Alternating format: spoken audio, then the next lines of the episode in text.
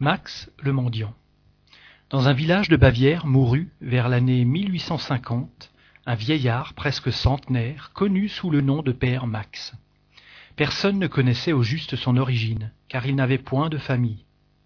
Depuis près d'un demi-siècle, accablé d'infirmités qui le mettaient hors d'état de gagner sa vie par le travail, il n'avait d'autre ressource que la charité publique, qu'il dissimulait en allant vendre dans les fermes et les châteaux des almanachs de menus objets. On lui avait donné le sobriquet de comte Max, et les enfants l'appelaient jamais que monsieur le comte, ce dont il souriait sans se formaliser. Pourquoi ce titre? Nul n'aurait pu le dire. Il était passé en habitude. C'était peut-être à cause de sa physionomie et de ses manières, dont la distinction contrastait avec ses haillons. Plusieurs années après sa mort, il apparut en songe à la fille du propriétaire d'un des châteaux où il recevait l'hospitalité à l'écurie, car il n'avait point de domicile à lui. Il lui dit Merci à vous de vous être souvenu du pauvre Max dans vos prières, car elles ont été entendues du Seigneur. Vous désirez savoir qui je suis, âme charitable, qui vous êtes intéressé au malheureux mendiant.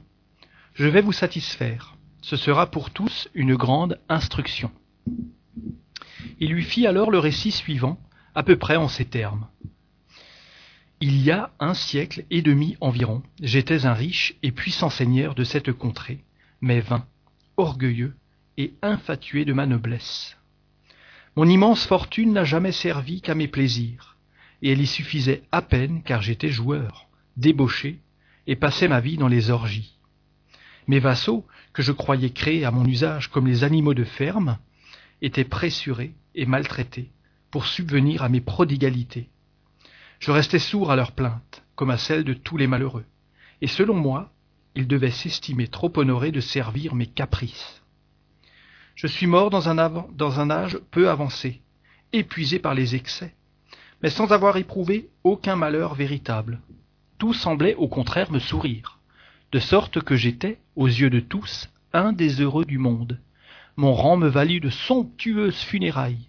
Les viveurs regrettèrent en moi le fastueux Seigneur, mais pas une larme ne fut versée sur ma tombe, pas une prière du cœur ne fut adressée à Dieu pour moi, et ma mémoire fut maudite de tous ceux dont j'avais accru la misère. Ah, quelle est terrible la malédiction des malheureux qu'on a fait. Elle n'a pas cessé de retentir à mes oreilles pendant de longues années qui m'ont paru une éternité.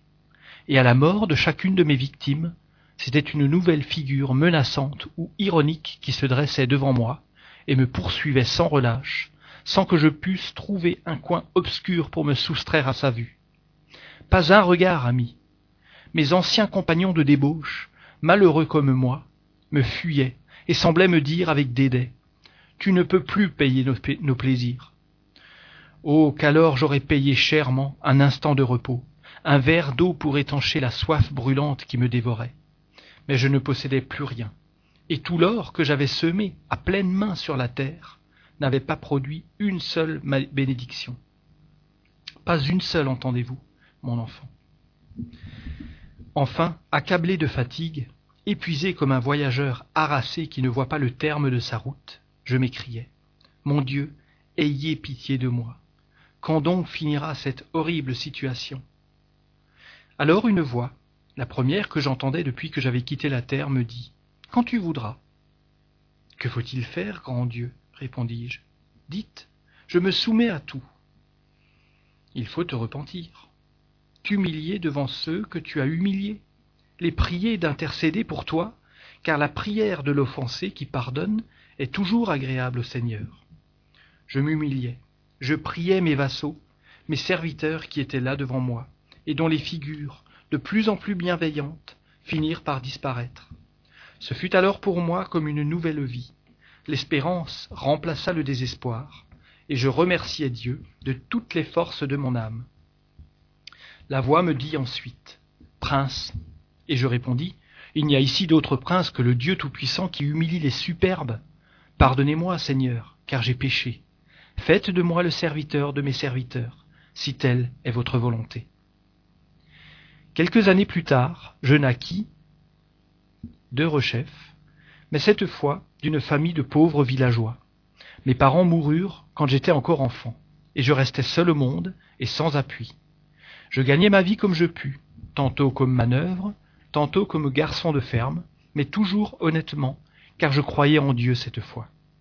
À l'âge de quarante ans, une maladie me rendit perclus de tous mes membres, et il me fallut mendier pendant plus de cinquante ans sur ces mêmes terres dont j'avais été le maître absolu, recevoir un morceau de pain dans les fermes que j'avais possédées, et où, par une amère dérision, on m'avait surnommé Monsieur le Comte, trop heureux souvent de trouver un abri dans l'écurie du château qui avait été le mien. Dans mon sommeil, je me plaisais à parcourir ce même château où j'avais trôné en despote. Que de fois dans mes rêves je m'y suis revu au milieu de mon ancienne fortune.